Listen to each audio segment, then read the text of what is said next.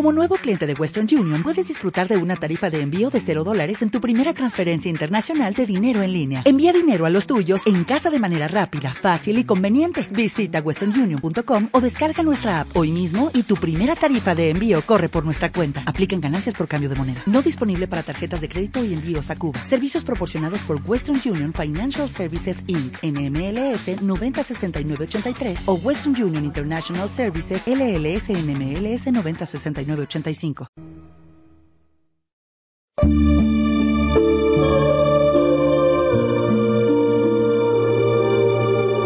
Recuerda, recuerda. Reiki, el amor en tus manos. Aprende a conectar con una fuente ilimitada de curación amorosa. Sánate y ayuda a otros en su autosanación. Informes de entrenamiento y sesiones individuales en www.lanuevaluz.net. Próximo entrenamiento 26 y 27 de octubre, Ciudad de México. Recuerda, recuerda, despierta.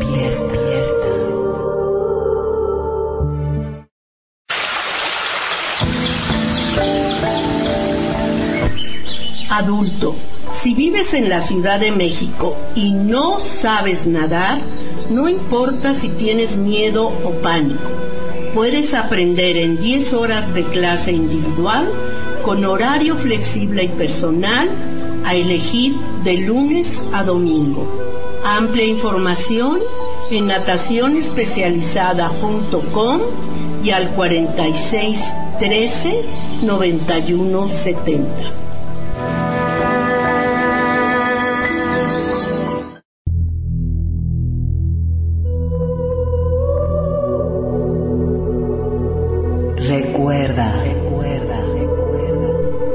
De integración espiritual. Recupera la autoridad sobre tus cuerpos físico, mental y emocional. Limpia energías externas. Rompe contratos kármicos e integra tu divinidad. Aprende y ayuda a otros. Informes entrenamientos y sesiones individuales en www.lanuevaluz.net. Próximo entrenamiento 9 y 10 de noviembre, Querétaro, México. Sesiones individuales previa cita. Recuerda, recuerda, despierta.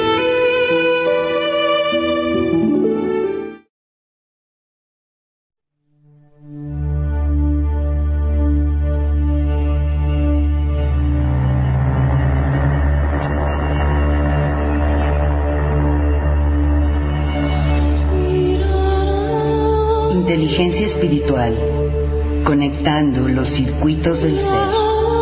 Todos los miércoles a las 8 de la noche con Claudia Cuesta.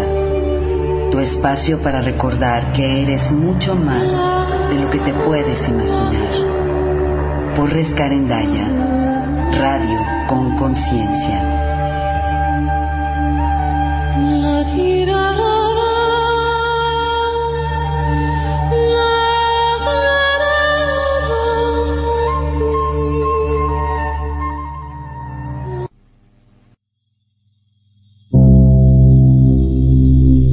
Buenas noches. Bienvenidos a Rescarendaya Radio con Conciencia en este frío, frío, frío miércoles 23 de octubre del 2013 aquí en Querétaro, México.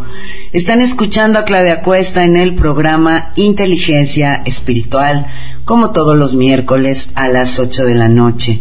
Gracias a los que nos están escuchando de México, Colombia y España y los que siguen entrando también. Estoy viendo que mi grafiquita sigue subiendo. También se agregó Venezuela. Gracias por estar aquí esta noche para este programa. Y en lo que siguen entrando nuevamente les vamos a dar toda la información de contacto. Nos pueden encontrar en www.lanuevaluzradio.net 24 horas con música para nutrir tu esencia. También pueden encontrarnos en el canal de La Nueva Luz Radio en iVox, en donde tenemos todos los programas que hemos hecho a través de esta estación, todos los productores, y la dirección es lanuevaluzradio.ivox.com. También en la página principal hay un banner que al hacer clic en él los lleva directamente al canal y allí pueden ustedes encontrar todos, todos los programas anteriores por si son relativamente nuevos o se acaban de topar con la estación. Mi correo electrónico claudia arroba la nueva luz radio Nuestro Facebook es Rescarendaya, nuestro Twitter es La Nueva Luz, mi perfil personal en Facebook, Claudia Cuesta Público. Y bueno, pues gracias por estar nuevamente aquí esta noche para este programa que se llama Acabando con la red asfixiante de la ansiedad. Algunos de ustedes ya están familiarizados con la información de las ARIS porque ya he hecho varios programas sobre sus talleres en audio como Acabando con la culpa, Yo merezco, Acabando con el dolor, el mártir, la vergüenza, la víctima, la autolástima, el martirismo, en fin. Y también hemos hecho algunos ejercicios de las ARIS en Meditando Juntos, como el, los de recibir respuestas más claras y útiles en meditación. En fin, hay bastante material de las ARIS dentro de los archivos de Rescarendaya Radio, por si les interesa. Como también ya varios de ustedes saben, existe un acuerdo con Co-Creación Casa Editorial que es quien traduce y produce los materiales de las ARIS en español para su venta. Y el acuerdo es que me facilitan el texto del audio para poder hacer los programas en base a esa información, pero no comparto la totalidad del taller, sino solo la introducción. Y la idea es crear interés en los materiales para que aquellos de ustedes que elijan profundizar en el tema reciban los materiales con un descuento y tengan acceso a la totalidad del material. Como se los he comentado, Después de dar la introducción, Lazaris siempre nos da siete pasos para resolver cualquier tema que esté tratando y una meditación guiada. Si ustedes compran este o cualquier otro taller de las ARIS hasta el día 6 de noviembre, van a obtener un 20% de descuento en este o en cualquier otro audio de las ARIS. Y si escuchan este programa después del 6 de noviembre, de cualquier forma obtienen un 10% de descuento. Para obtener el descuento en estos materiales solo tienen que entrar a la página www.lazaris con Z, la primera, lazarisenespanol.com, www.lazarisenespanol.com y tienen que llamar para hacer su pedido. Es importante que no lo hagan directamente en línea, sino que llamen para que eh, les digan que escucharon el programa en Rescarendaya Radio y que quieren su descuento y eso es todo. Entonces ya pueden comprar un audio o dos audios, tiene muchos, muchos temas interesantes. Perdón, interesantes.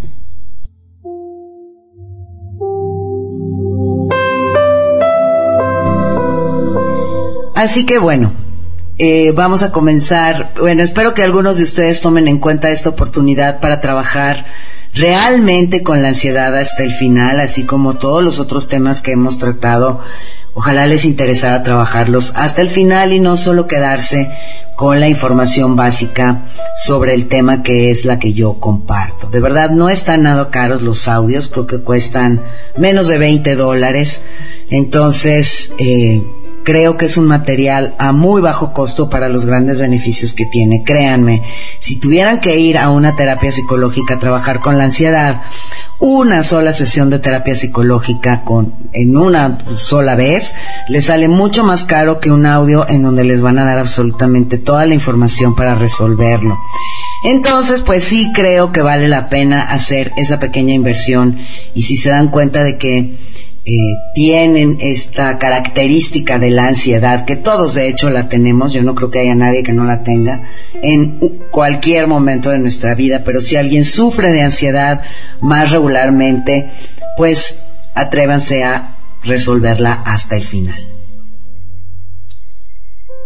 Y bueno, la Saris inicia este tema acabando con la red asfixiante de la ansiedad, diciendo que la ansiedad puede llegar a ser muy, muy elusiva. Porque uno se siente eh, como, como que uno quiere definirla, pero no puede. Es un término tan vago en su definición y tiene tantas caras y tantos aspectos tan diferentes que se vuelve muy difícil definir la ansiedad y por lo tanto, careciendo de una definición concisa, la mayoría de nosotros opta por simplemente hacer la ansiedad a un lado y decir, bueno, pues solamente tengo un poquito de ansiedad, pero pues no es nada grave. Cuando no tenemos una definición concisa, solemos mejor rehuir a confrontar algo o incluso a encontrarnos con el misterio que la ansiedad sustenta. La ansiedad es tan invasiva porque a primera vista aparenta ser algo sumamente común en nuestra vida, que por lo regular es turbulenta y acelerada. A menudo es considerada como un producto necesario eh, de un mundo avanzado tecnológicamente. Y sin embargo, cuando uno lo mira más profundamente y lo examina, puede ser tan serio e incluso tan mortal como un cáncer. Eso es lo que dice Lazares. La ansiedad es tan insidiosa porque todo el mundo la siente en diversas proporciones y en diversos grados y puede ser que la sientan diariamente, semanalmente, mensualmente, a lo largo del año, a lo largo de nuestra vida. Y por otro lado, también nos llega sin aviso alguno, llega como una especie de neblina silenciosa, una bruma que repentinamente nos rodea y que parece agarrarnos, abrazarnos y a veces incluso parece cubrirnos totalmente. Y luego parece desaparecer casi tan misteriosamente como llegó. Y a pesar de su frecuencia, a menudo la ignoramos, la negamos o la enterramos. Y por consiguiente su insidia, su invasión y su elusividad continúan sin freno. Aún así, la mayoría todavía pensamos que para qué molestarnos en resolverlas y como sea, hemos salido adelante a pesar de ella y en algunos momentos llega pero en otros se va. Y creemos que tenemos que encargarnos de asuntos mucho más serios o asuntos mucho más importantes. Y creemos que cuando tengamos todos estos asuntos tan importantes bajo control, cuando ya sean más manejables, entonces, pues igual nos podremos hacer cargo de esta cosa llamada ansiedad. De cualquier modo, la mayoría decidimos que la ansiedad debería ya sea dejarse sin entender o la posponemos para más adelante. Y yo creo que sí, definitivamente me identifico con esto. La ansiedad es algo a lo que no le ponemos mucha atención y decidimos resolverla en otro momento. Muchos concluyen que prefieren no ocuparse de la ansiedad y que seguro prefieren no ocuparse de ella ahora.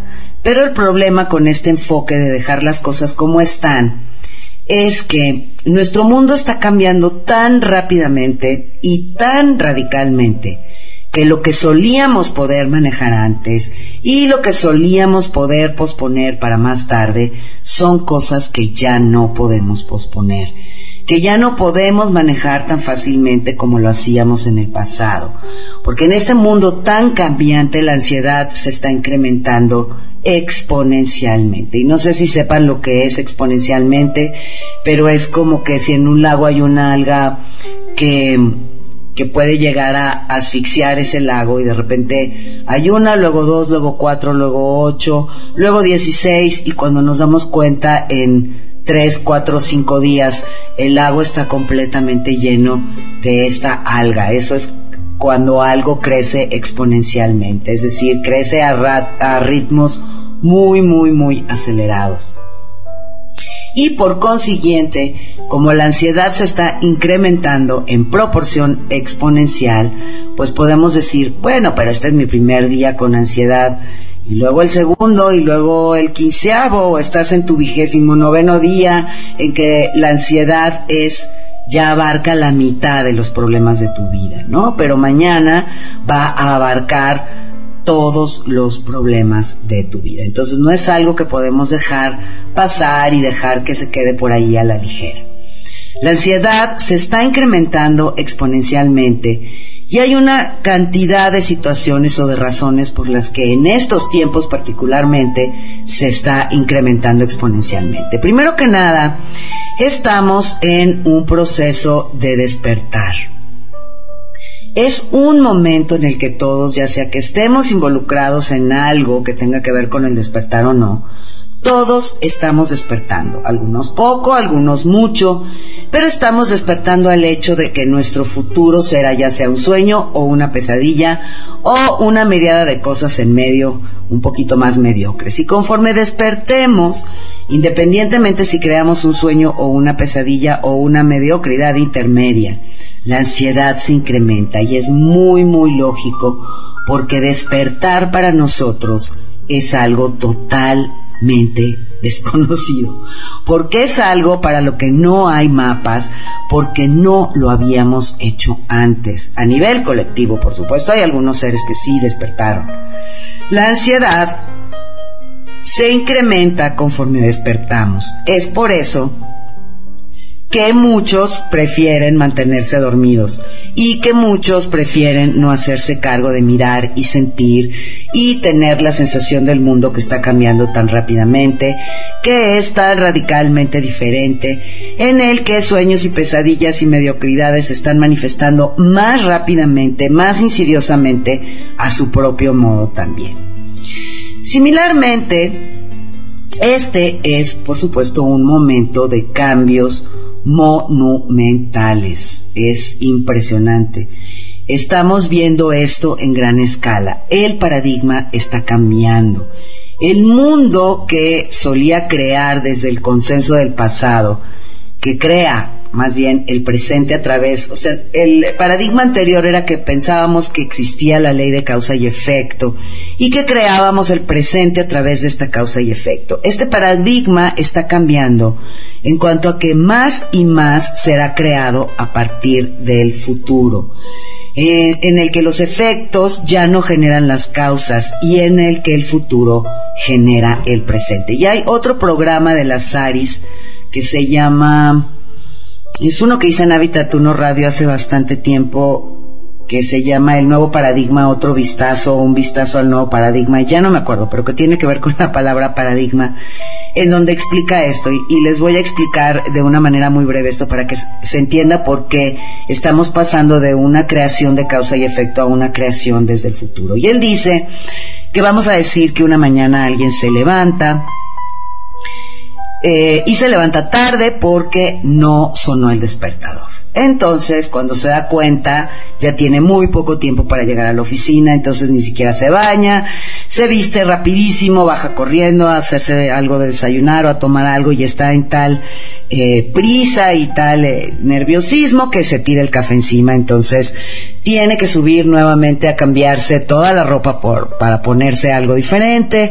Y entonces ya perdió más tiempo y entonces baja corriendo otra vez y se sube al coche y por querer salir corriendo le da un banquetazo a la y entonces se le poncha la llanta y por supuesto que entonces ahora sí es un hecho de que va a llegar tardísimo. Y entonces, eh, en lo que se tarda en cambiar la llanta y se ensucia nuevamente la ropa, etcétera. Bueno, ya para qué les digo, creo que la imagen ya la tienen. En el viejo paradigma, Lazaris explica que nosotros podríamos haber dicho, el reloj despertador no sonó, por lo tanto, llegué tarde al trabajo. Eso sería una visión o un paradigma de causa y efecto. Causa, el despertador no sonó. Efecto, bueno, efectos todos los demás. Y el efecto final, eh, llegué muy tarde al trabajo o no llegué. Ok, perfecto. En el nuevo paradigma, como lo describe Lazaris en ese programa, que les recomiendo también, aunque sea viejito, dice que en realidad yo estoy creando esa situación por el futuro. ¿Qué quiere decir esto? Yo no quería ir a trabajar mañana porque estoy triste, porque no sé, lo que sea. Porque no me pude ir este de vacaciones a donde yo quería, porque no me alcanzó el dinero, porque se enojó una amiga conmigo, lo que sea. Y estoy triste y en realidad lo que yo quisiera es quedarme en mi casa un día a estar tranquila sin ir a trabajar. Y es tal ese deseo o esa intención, es tan fuerte, que entonces genero la causa. ¿Y cuál es la, o, sea, lo que yo antes consideraba una causa? ¿Y cuál es? Que el despertador no suena. Entonces, no llegué al trabajo porque el despertador no sonó, o no llegué al trabajo porque como no quería ir, hice que el despertador no sonara. Creo que es una visión bastante diferente y es el nuevo paradigma al que nos estamos moviendo. Imagínense que es un paradigma tan nuevo que muchas veces ni siquiera lo estamos comprendiendo, no entendemos por qué suceden las cosas, por qué los despertadores no suenan y esto por supuesto que nos está generando mucha, mucha, mucha, mucha ansiedad. Vámonos a nuestro primer corte musical y volvemos después con más sobre la ansiedad.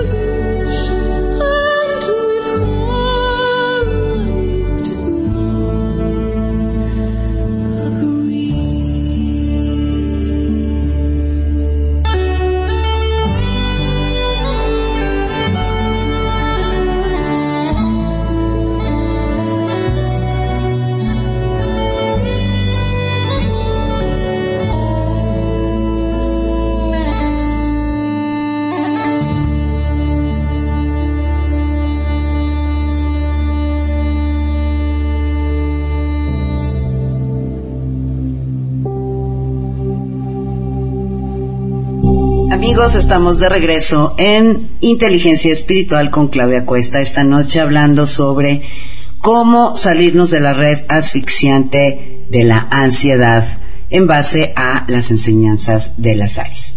Y estábamos eh, comentando que una de las cosas que nos está provocando mucha ansiedad es justamente este proceso de despertar. Estamos viendo eh, cómo de pronto estamos cambiando de paradigma y por cierto que también ese artículo de las ARIS del nuevo paradigma, un nuevo vistazo o algo así se llama, lo pueden encontrar también en texto en la página www.lanuevaluz.net, en la sección de artículos, varios autores, las ARIS, ahí está el artículo por si quieren profundizar un poquito más en lo que es este nuevo paradigma y cómo estamos ya creando en base a este nuevo paradigma, aun si no nos estamos dando cuenta. Y eso es lo que estamos viendo. Estamos viendo a nuestros expertos en el mundo confundidos con todo lo que está sucediendo. Estamos viendo a nuestros expertos decir que las cosas nunca antes habían sucedido así. Los patrones del consenso que creaba a partir de esta causa-efecto ahora están siendo reemplazados con un efecto cuántico que después conduce a la causa. En este tiempo la historia llega a un fin y también llega a un fin el control que la historia ha tenido sobre nosotros y el dominio que ha tenido y eh, sobre nosotros y la realidad.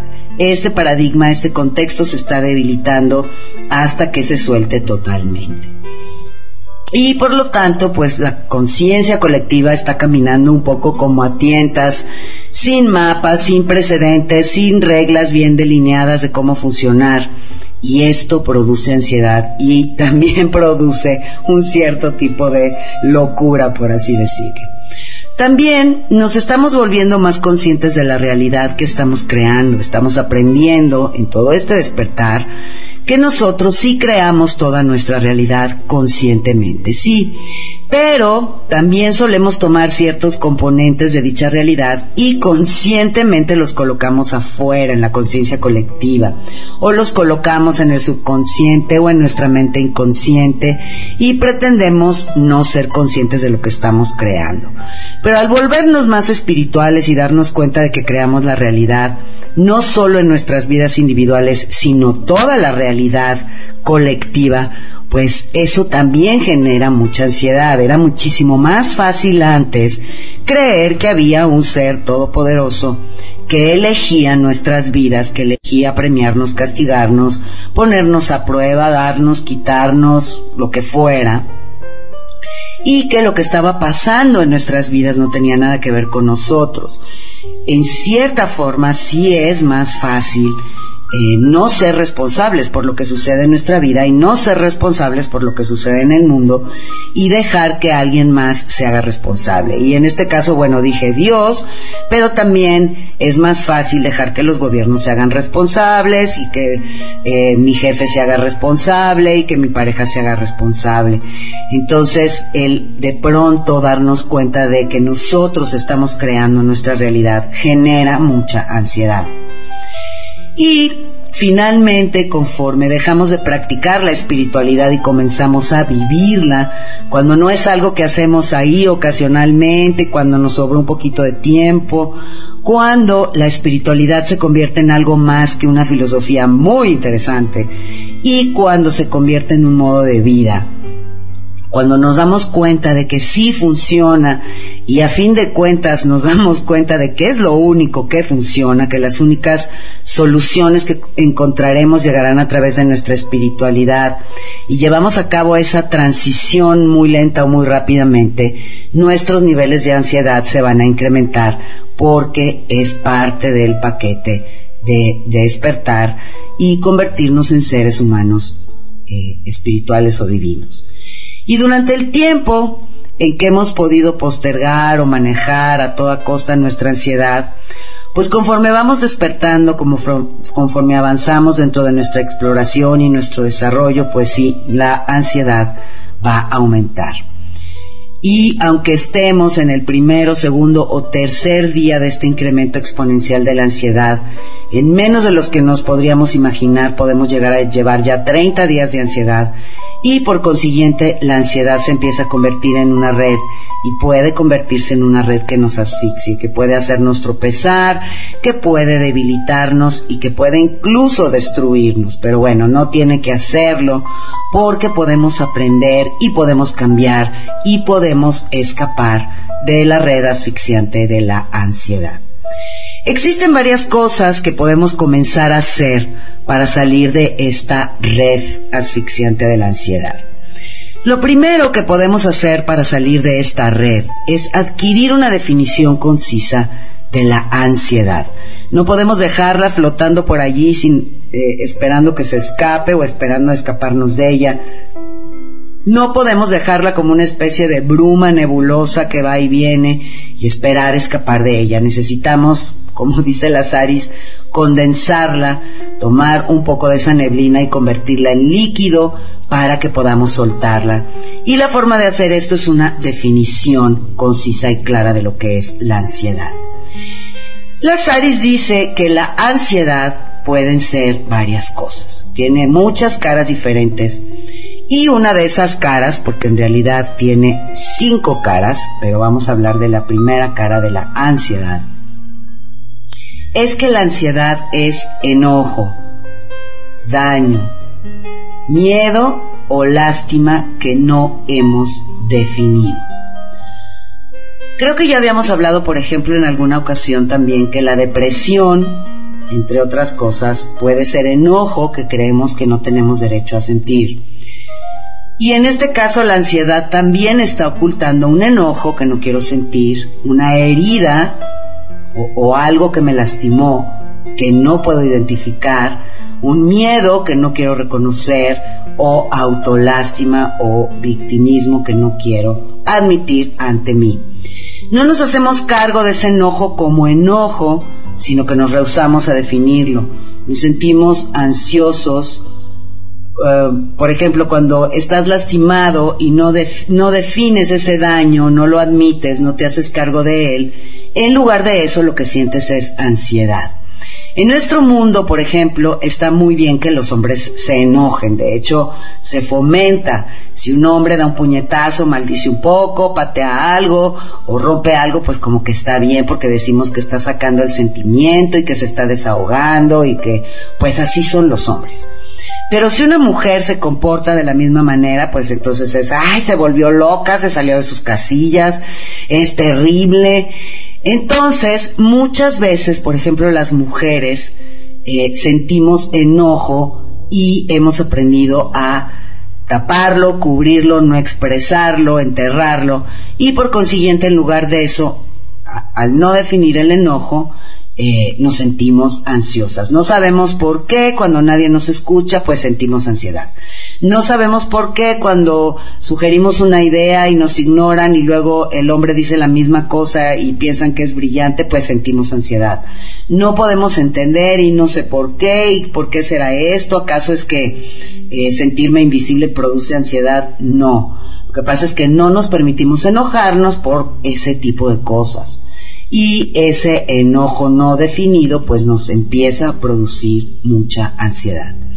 Y de manera similar, los hombres pueden enojarse, pero se supone que no deben sentirse heridos y los hombres no pueden sentirse lastimados. Sentirse lastimado es débil, sentirse lastimado es pues ser como una mujer y ni lo quiera Dios si alguna vez te comportas como mujer. Es así como lo peor que les puede pasar, ¿no? Decimos eso en el sentido de cómo funciona el consenso, no es así como en realidad nos sentimos al respecto. Pero muchos eh, hombres han aprendido a no eh, definir o no aceptar que se sienten lastimados y por consiguiente, cuando en efecto alguien los lastima, Tal vez no lo definan como enojo, pero entonces sienten ansiedad y dicen, no sé por qué siento esta ansiedad. Y la razón es porque no definen este sentimiento de sentirse lastimados. Y de manera similar en nuestro mundo, ya seamos hombres o mujeres, se supone que no debemos tener miedo, no debemos temer. Los niños sí tienen miedo, pero los adultos no. Y la gente poderosa que controla el mundo y que tiene mucho éxito, eh, pues los que tienen logros, los que sobresalen, los que están en la cima, bueno, pues ellos no tienen miedo, entonces, pues no, no les corresponde temer y por ende pues vamos a negar nuestros miedos. Y en lugar de eso divagamos y damos vueltas en esta ansiedad, en esta red, en esta bruma nebulosa, que en efecto puede cegarnos y sofocarnos y provocar que nos perdamos totalmente porque no, no definimos que lo que estamos sintiendo es miedo. Y luego, por supuesto, viene la autolástima, ¿no? Eso que por supuesto consideramos que es terrible, se supone que si estamos en un camino de despertar no podemos sentir eso y no podemos hacer eso. Y en algún tiempo como que la victimez pues era algo un poquito más aceptable, pero ahora está como muy pasada de moda, ¿no? ya todo el mundo te dice no te hagas la víctima. Y por lo tanto, cuando estás sintiendo autolástima dices, no, no, no, esto no es autolástima y en su lugar, pues prefieres sentir ansiedad porque prefieres no admitirlo, prefieres no definirlo. No definir esa lástima que estamos sintiendo de tal forma que podamos realmente hacer algo al respecto, como soltarla o acabarla. Entonces, para resumir otra vez, la ansiedad es enojo, daño o heridas, miedo, autolástima que no podemos definir. Ok, la segunda cosa que puede eh, ser la ansiedad, aparte de esto que acabamos de decir, una categoría enteramente diferente, por así decirlo, es la expectativa del error. Cuando esperamos que seguro nos vamos a equivocar cuando esperamos totalmente cometer algún error y sabemos absolutamente que seguramente la voy a regar. Y nos podemos observar metiendo la pata, nos podemos observar siguiendo ese camino que llega hacia la desesperación y al desastre, y nos observamos a nosotros mismos haciéndolo con la expectativa del error. Por supuesto que esto va a producir ansiedad. Pero otra vez hemos aprendido, particularmente como personas espirituales, que se supone que no debemos esperar equivocarnos, que se supone que debemos tener una actitud positiva, que se supone que debemos actuar como creadores conscientes, que debemos de funcionar como si las cosas ya las tuviéramos, etcétera. Así que no nos damos mucho espacio para decir la verdad es que me estoy muriendo de miedo de equivocarme. Y entonces esta expectativa de que vamos a cometer algún error o la vamos a regar, pues se convierte en ansiedad. Y pónganse a ver cómo esto sí nos pasa bastante, bastante seguido. La tercera cara de la ansiedad es la anticipación de cosas como la humillación, el rechazo, el abandono, la traición. Frecuentemente muchos de nosotros nos encontramos funcionando en nuestra vida cotidiana, en nuestras rutinas y ahí vamos muy bien. Y pues más o menos nos las vamos arreglando, nos vamos haciendo cargo y pues tenemos ahí un cierto nivel de confianza. Pero de pronto vamos a, a ver a alguien o vamos a regresar a casa y en nuestra casa o no sé, a donde sea que vayamos, en donde nos vamos a encontrar con alguien, empezamos a sentir una ansiedad que empieza a surgir de la nada. Y dices, ay, no sé lo que sucede, no, no es que en realidad algo esté pasando, pues no hay como que problemas, aparentemente todo está bien y en la mañana me sentía muy bien y no sé por qué me estoy sintiendo ansiosa conforme me dirijo a la casa o conforme voy a ver esta persona. Bueno, es porque anticipo que voy a ser rechazada de alguna manera, o que voy a ser abandonada de alguna manera, o que voy a ser traicionada en esa relación. Aun cuando no tengo evidencias, quizás es nada más una proyección de mi abandono infantil, de mi traición infantil, de mi humillación o mi rechazo en, edades tempranas pero es la anticipación de eso y eso es la ansiedad. Anticipo que, por ejemplo, voy a hacer el ridículo. Tengo una junta importante y temo que me voy a poner de pie y se me van a caer todos los papeles o voy a sacar mis presentaciones y van a estar mal o se me van a olvidar las presentaciones o alguien me va a hacer una pregunta que ni siquiera voy a poder responder y el chiste es que voy a hacer un ridículo espantoso y total y es una junta muy importante, en fin, ¿no? Entonces me voy a sentir terriblemente humillada. O eh, voy a comenzar a hablar y mi voz se va a quebrar y va a sonar horrible y bueno, todo va a ser realmente terrible. La humillación, la anticipación de esas cosas produce la ansiedad que a menudo sentimos. Y por lo regular pensamos, estoy ansioso porque eh, estoy parado frente a una multitud. No Estás ansioso porque ya estás anticipando la humillación, el rechazo, el abandono o la traición que vas a recibir. Entonces muchos de los que dicen es que a mí me da pavor hablar en público, no, y me causa mucha ansiedad, no, no es el hecho de pararte en público, es el hecho de que te humillen, te rechacen, eh, te desaprueben, etc. Entonces, otro punto es anticipar este tipo de situaciones en esta vida. La cuarta cosa, la cuarta cara, la que a menudo se nos escapa a la mayoría, y de verdad que esta me dejó en shock cuando estaba preparando el programa y me di cuenta que sí es cierto, qué horror. La cuarta cosa, la cuarta cara, es tener mucha felicidad, mucha diversión y mucha alegría. Porque la mayoría de las personas, primero que nada, no sabe cómo divertirse Hemos hablado muchas veces acerca de, bueno, Lazaris habla muchas veces acerca de dos razones primordiales que Lazaris dice que son aquellas por las que elegimos tomar una forma física. Y dice, las dos razones son primordiales de su existencia son aprender a divertirse y a crear, y a crear con éxito, conscientemente. Pero la parte divertida es muy, muy aterradora, es demasiado alarmante. O sea, yo sí puedo divertirme una noche que me voy a bailar con mis amigos, o tal vez un fin de semana que me voy a algún lado, o tal vez, bueno, sí, sí me puedo divertir en mis vacaciones de dos semanas, por supuesto que sí. Pero todos los días, eso es algo que nos asusta uno, dos, tres, cuatro, cinco días de diversión, pero empezamos, bueno, pero ¿cuándo se va a echar a perder esto? ¿Cuándo se va a derrumbar? Eh, algo se me está escapando, algo que no estoy viendo, tengo por aquí un punto ciego, en donde no estoy poniendo atención, algo tiene que salir mal. No es posible que yo esté alegre, contenta, feliz y divertida un mes, dos meses, tres meses, cuatro meses. O sea, no, no, no, no, no. Y entonces, a menudo, lo que hacemos es que esa ansiedad que nos da el que todo vaya bien y no esté pasando nada malo y que estemos tan contentos, es que rompemos esa ansiedad haciendo algo que eche a perder esa alegría, esa felicidad, ese que todo vaya bien.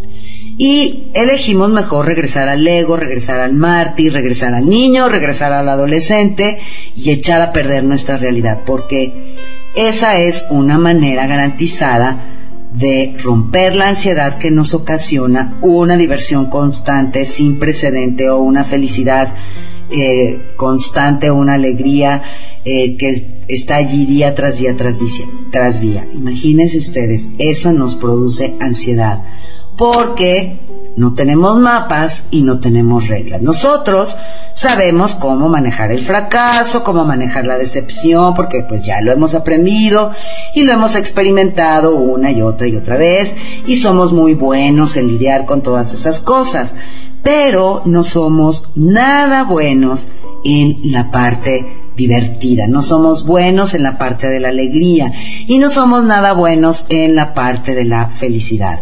Y cuando logramos que lo que nos hace felices, nos produce alegría, se arruine, pues hasta sentimos una sensación de alivio. Ay, bueno, ok. Por lo menos ahora sí sé qué hacer. Ya, ya.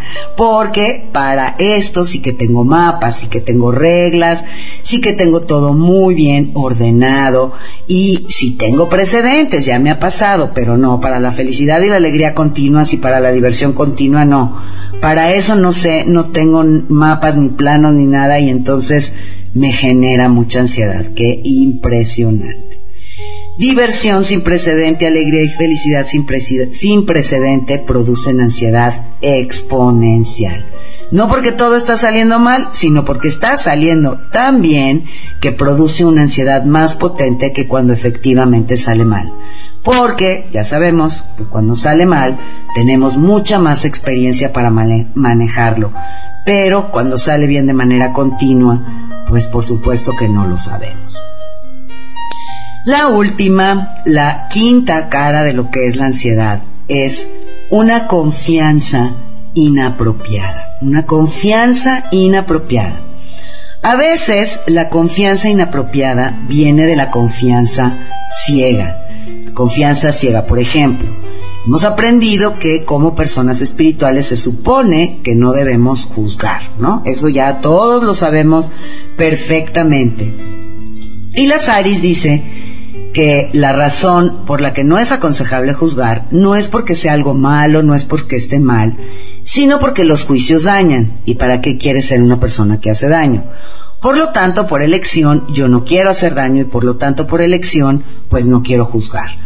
No es ningún asunto de moral ni pragmático, sino es un asunto de quién quiero ser. Pero, no obstante, muchos de nosotros aprendimos que no debíamos juzgar. Pero los juicios, las opiniones y las evaluaciones son, están muy cercanas una de otra. Por ejemplo, hay veces que hacemos un comentario y alguien nos dice, estás juzgando. Pero hay una diferencia entre juzgar, evaluar o afirmar algo. Si yo digo, el día está muy frío, no es un juicio, es un hecho. Hace frío, ¿ok? Y si digo, esta persona es desconsiderada, entonces se interpreta como un juicio, ¿no?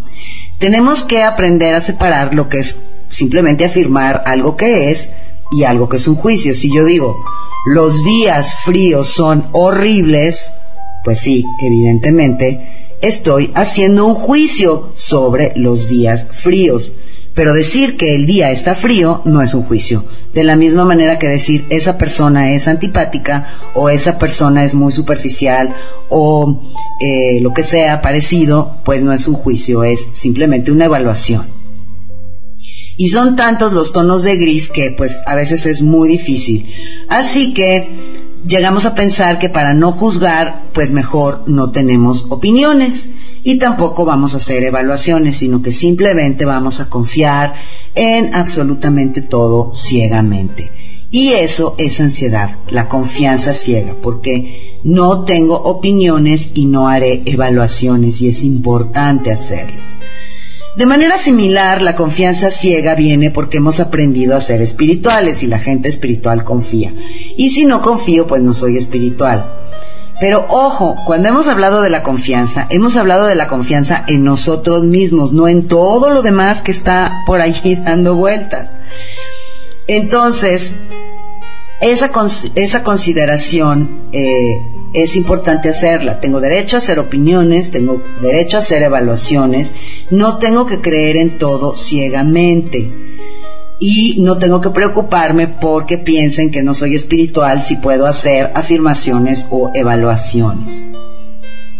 Por otro lado, también esta confianza ciega viene de una imagen sofisticada. Nuevamente, las personas sofisticadas, la gente que sabe, pues es gente que confía, porque en general los fracasados son gente desconfiada y sospechosa, pero la gente sofisticada, inteligente y erudita, pues confía. Así que quiero ser uno de ellos, así que voy a confiar a pesar de todo. Y también pensar que de alguna manera al confiar, pues seré recompensado y por consiguiente esperar que la confianza de alguna manera me dé una recompensa. Esa confianza ciega genera ansiedad. No podemos confiar en todo y en todos ciegamente. Podemos hacer evaluaciones, podemos tener opiniones, podemos tener preferencias. ¿Ok? Otra forma en que la confianza puede ser inapropiada es cuando confiamos en alguien que no es digno de confianza. Alguien que es indigno de confianza. Por ejemplo, el amor y la confianza pues van muy de la mano, pero sin embargo son dos cosas muy diferentes, son dos energías muy diferentes. El amor es muy flexible. El amor puede torcerse y puede doblarse, puede dejarse caer y puede recobrarse. Puedes dañar al amor y puede recobrarse, mientras que la confianza no es flexible. La confianza es tremendamente frágil es como un cristal muy, muy delicado y fino. Y si lo dejas caer, pues se hace añicos. Y si tú le das tu confianza a alguien que no puede sostenerla o que no quiere sostenerla, pues esa confianza se va a romper. Es por eso que a menudo en las relaciones, por ejemplo, es una relación buena, es una relación con confianza y amor, y uno de los dos es infiel, eh, en cualquier forma en que queramos definir esto. Puede ser infidelidad sexual o mentir o vivir una doble vida o cualquier cosa. Esto hace que se rompa la fe, que se rompa la confianza. Y a menudo, desgraciadamente, lo que sucede es que puede ser que el amor todavía esté allí. ¿Cuántas parejas eh, dejan pasar el hecho de una infidelidad o, o, una mentira o una doble vida o como dice Lazaris, cualquiera de estas cosas, porque de hecho el amor sigue allí pero la confianza ya no. Entonces puede ser que alguien diga, me lastimó mucho lo que hiciste, pero aún te amo. Eh, pero es muy difícil que alguien eh, acepte estar con alguien cuando ya no confía en él, ¿no? Puedes decir, pues mira, si te amo, no puedo evitar amarte, pero ya no confío en ti. Ojalá pudiera, pero eso, eso sí ya se rompió. Ahora, no es que la confianza se rompa en todas las ocasiones. Eh, hay veces en que la confianza puede ser reconstruida, hay circunstancias en que se puede reconstruir, pero a veces se quiebra en tantos pedacitos que ya no puede curarse. Así que es muy importante no solo confiar, no solo no confiar en cualquiera, sino confiar en aquellos que han demostrado que pueden manejar tu confianza, porque es un regalo muy preciado. Puedes manejar tu confianza, si es así, entonces son dignos de confianza. Si no, pues entonces no son dignos de confianza. Y cuando intentas confiar en algo que no es digno de confianza, pues sentirás ansiedad porque eso es, eso es eh, algo que produce ansiedad. Otra forma que está muy relacionada con la anterior que produce mucha ansiedad es confiar inapropiadamente es confiar cuando la confianza no es requerida o cuando las condiciones de la confianza no están presentes. Y vamos a dar un ejemplo que tiene que ver con ambas cosas, con confiar en alguien que no puede sostener nuestra confianza o confiar en condiciones que no son apropiadas. Vamos a decir que tú tienes una amiga que siempre viene y te dice, eh, no le digas a nadie porque fulanita me dijo que no, que no le dijera a nadie, pero a ti sí te lo voy a decir, así que por favor guarda el secreto. Pero fíjate que me dijo que está engañando a su novio. ¿Cómo ves? Qué bárbara, ¿verdad? Ay, yo jamás me hubiera imaginado que fuera capaz de hacer eso. Ay, sí, sí, qué barbaridad. Pero bueno, no le digas a nadie, ok. Y luego llega y te dice, no le digas a nadie, pero Juanito me contó que, o sea, imagínate si tú de pronto te sucede algo que no quieres que nadie sepa y vas y le cuentas a esa amiga. Bueno, ahí obviamente vas a vivir en una ansiedad terrible, porque primero estás confiando en alguien que tú sabes, porque ya te lo ha demostrado, que no es digno de confianza. Y eh, segundo que nada, estás poniendo tu confianza en una situación que sabes de antemano que, que no puedes confiar en esa situación. Entonces, ojo con esto, ¿no? Porque sí es algo que puede producir mucha ansiedad. Así que la ansiedad es una de cinco cosas. Es esta emoción indefinida, es esta expectativa de que voy a cometer error, es esta anticipación de que voy a ser humillada, rechazada, abandonada, traicionada, es eh, esta esta diversión, felicidad y alegría sin precedente. Esto quiere decir que yo no había vivido antes y que no puedo creer que pueda durar. Es esta confianza inapropiada, ya sea ciega, ya sea que estar con personas no dignas de confianza o cuando las condiciones no son apropiadas. Ahora, esas son las caras de lo que es la ansiedad. Así que cuando sintamos ansiedad, en lugar de decir, ah, bueno, nada más estoy sintiendo ansiedad o, bueno, me voy a ocupar de eso más tarde, pues ya podemos definirlo y ese es el primer paso que podemos hacer para escaparnos de esta red de la ansiedad. Pero obviamente no es el único paso. La segunda cosa que es importante es saber cómo manifestamos esta ansiedad, cómo lo hacemos, cómo la representamos, cómo la expresamos, cómo la mostramos, cómo sabemos sentir ansiedad con cosas eh, como el enojo, pues como que solo hay un par de maneras, o gritas o te callas, ¿no? O cuando nos sentimos lastimados, pues puede ser que haya varias maneras de expresarlo, pero la ansiedad tiene una gama muy, muy amplia de caras y de formas en las que la expresamos, en que manifestamos nuestra ansiedad y es muy necesario conocer nuestra propia manera. Tal vez no todas las maneras posibles, pero sí nuestra forma de manifestar ansiedad. Por supuesto, las ARIS no nos pueden nombrar todas las formas en que todas las personas manifiestan su ansiedad porque es algo como muy individual, pero sí hay ciertos denominadores comunes. Tal vez se den cuenta de que hay algunas de estas formas que eh, ustedes usan para manifestar su ansiedad y otras no. Eh, digamos que estas son las más consistentes en la mayoría de las personas. Y la cosa con manifestar nuestra ansiedad es que lo que estamos haciendo no es real, es una expresión de ansiedad.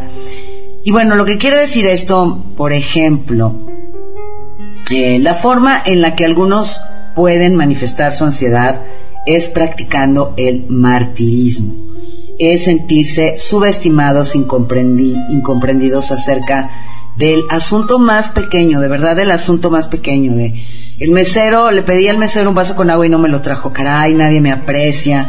Soy un incomprendido. No puedo creer que eh, me desprecien de esta manera.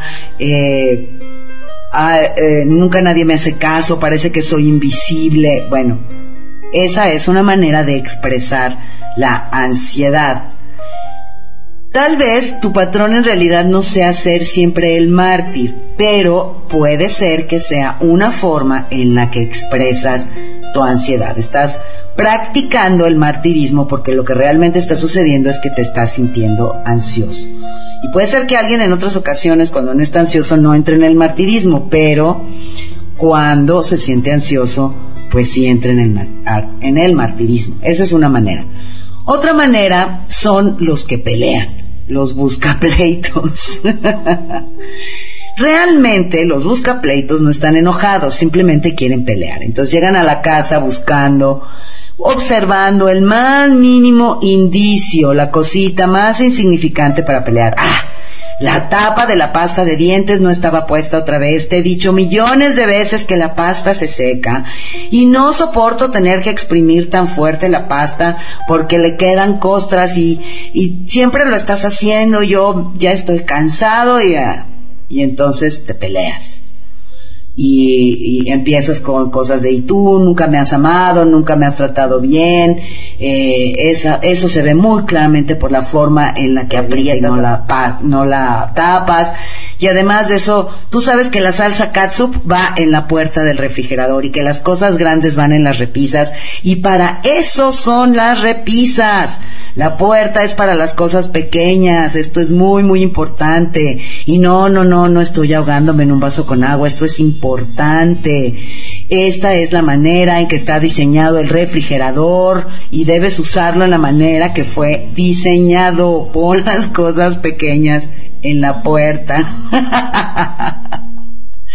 Realmente no estás enojado por la pasta de dientes ni por el refrigerador. Estás sintiendo ansiedad y estás buscando pelea. Estás buscando una pelea con la gente a tu alrededor, con gente que conoces, con gente que no conoces, solo buscas una pelea. Y por supuesto que la otra persona recibe todos los golpes en, en ese sentido, ¿no? Y terminan contestándote la pelea.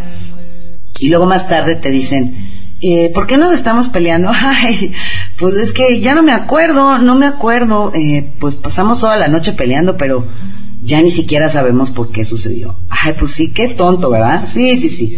Excepto que cuando te peleas hay heridas y hay sangre por todos lados. Sangre emocional, que a menudo es mucho más dañina que la sangre física. Hay sangre emocional, ya hay heridas, ya hay confianza que se rompe y amor que se lastima, pero jajaja, ja, ja, no, no nos podemos acordar porque era solo yo y mi hermosa ansiedad. Qué lindo peleando.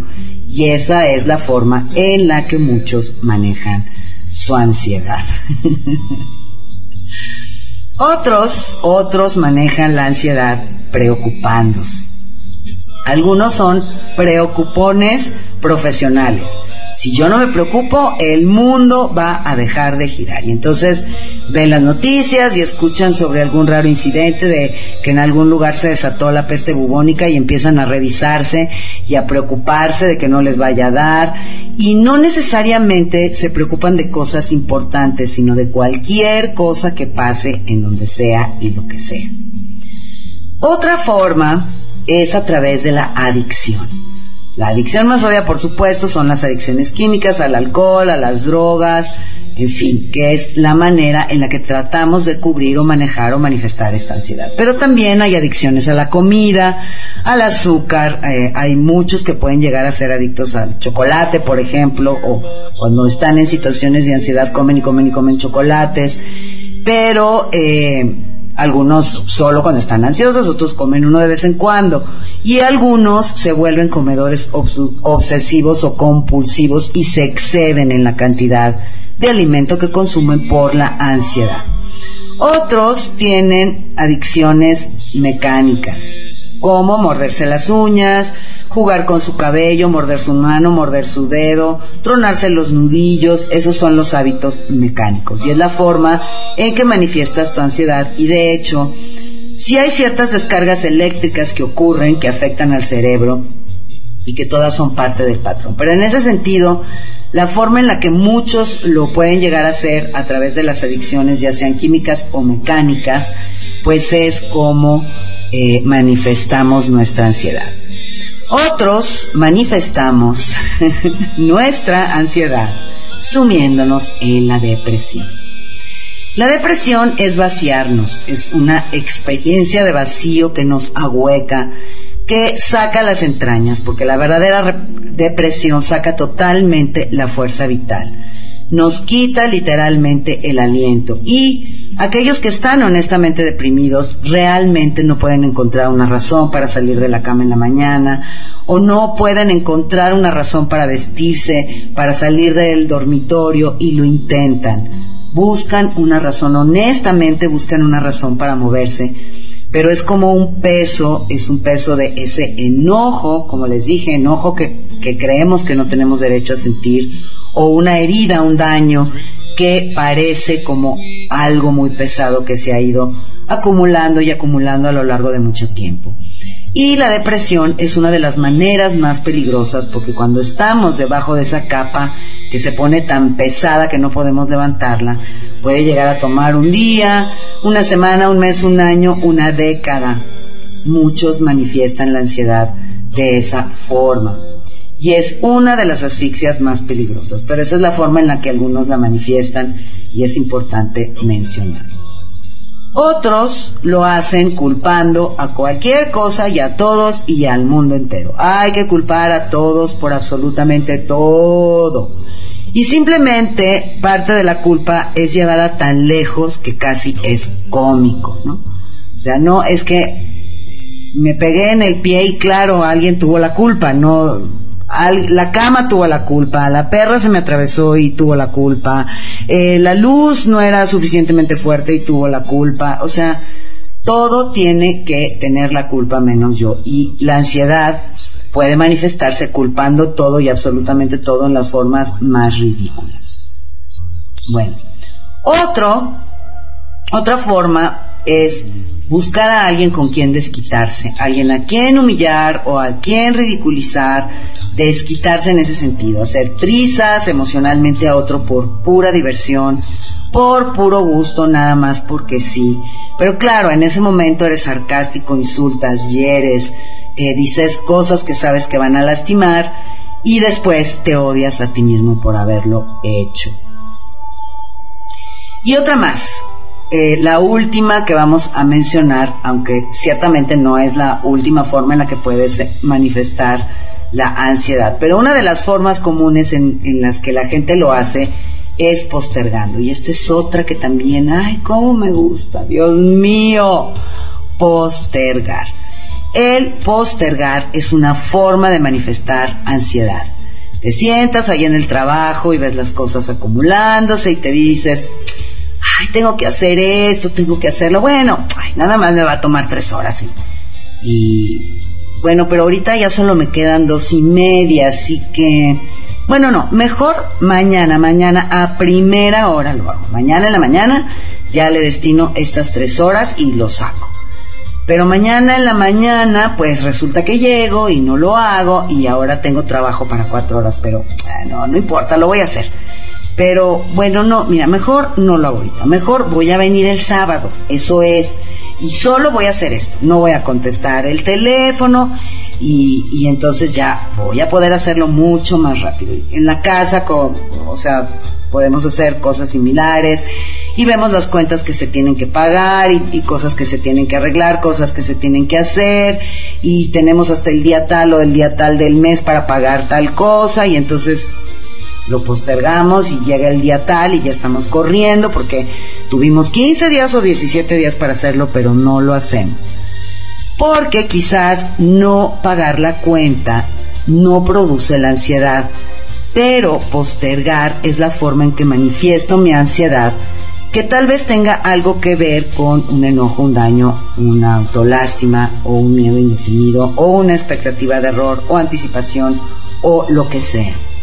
Y esa es la forma eh, en la que lo hago. Puede ser cualquiera de esas cosas, pero por otro lado no pago la cuenta eh, a tiempo y dejo que el trabajo se, se acumule para eh, no definir la ansiedad como tal y manifestarla desde otro lado.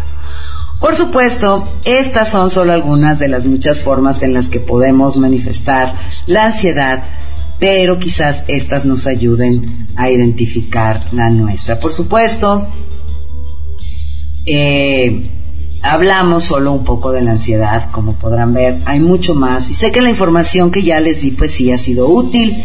Si quieren profundizar en el tema, si quieren encontrar la forma cómo salir de esta red asfixiante de la ansiedad, pues existen pasos prácticos, aterrizados, fáciles de hacer, que nos pueden liberar y para ello, pues los invito a que adquieran este taller de las Aris entrando en la página www.lasarisenespanol.com, las Aris con Z la primera, y llamen y digan que escucharon el programa en Rescarendaya Radio y pidan su 20% de descuento. Y si hablan hasta el 6 de noviembre es el 20 y si llaman después es el 10% de descuento. Y bueno amigos, pues hasta aquí llegamos con nuestro programa. Me extendí un poquito porque sí quería terminar con esta primera parte. Espero de verdad que les haya dado pistas. A mí me dio muchas. ya me metí a ver el chat. Bueno, sí que me dan risa. Dicen que eh, es el ojo de Clau el que te ve y te sigue. Ok, no es Big Brother. Y luego me dicen, Clau, estamos tomando tranquilos, espérate. ok. Sí, ya me imagino que les han de haber caído 120 y ya descubrieron sus formas, ¿verdad? Bueno, pues a mí así me pasa, no se preocupen también cuando siempre que, que hago algún programa de estos digo, Opstein, Chang, y me cachetean, me bofetean, me avientan pedradas y siento que me están espiando. Pero bueno, lo bueno es que existe solución, así que como ya les dije, es más fácil comprar una cinta de las Aris que cuesta 200 y pico de pesos, que no son ni 20 dólares, que pagar una terapia eh, de tres años. Ustedes eligen, yo les sugiero que adquieran la cinta de las Aries. Y bueno, con esto me voy a despedir, no sin antes eh, decirles que este fin de semana voy a estar en la Ciudad de México dando Reiki 1 y Reiki 2. Muy feliz porque voy a ver a gente que ya conozco y que quiero mucho. Y también porque voy a conocer seguramente otras personas lindísimas. Eh, como siempre, siempre llegan a mis talleres. Y les recuerdo que el fin de semana del 9 y 10 de noviembre voy a dar el curso de terapia de integración espiritual aquí en la ciudad de Querétaro. ¿Ok? Bueno, los dejo. Gracias por haber estado aquí. Mañana nos escuchamos nuevamente en Leyendo Juntos con la séptima lectura de Revelaciones para un Mundo en Curación. Los dejo como siempre con un abrazo muy muy fuerte y todo mi amor. Gracias.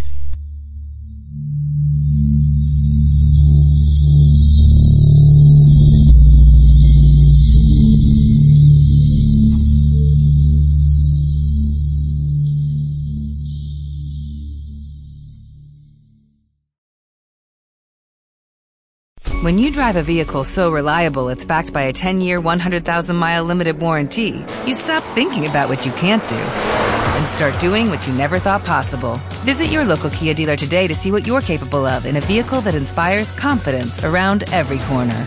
Kia, movement that inspires. Call 800 333 4KIA for details. Always drive safely. Limited inventory available. Warranties include 10 year 100,000 mile powertrain and 5 year 60,000 mile basic. Warranties are limited. See retailer for details.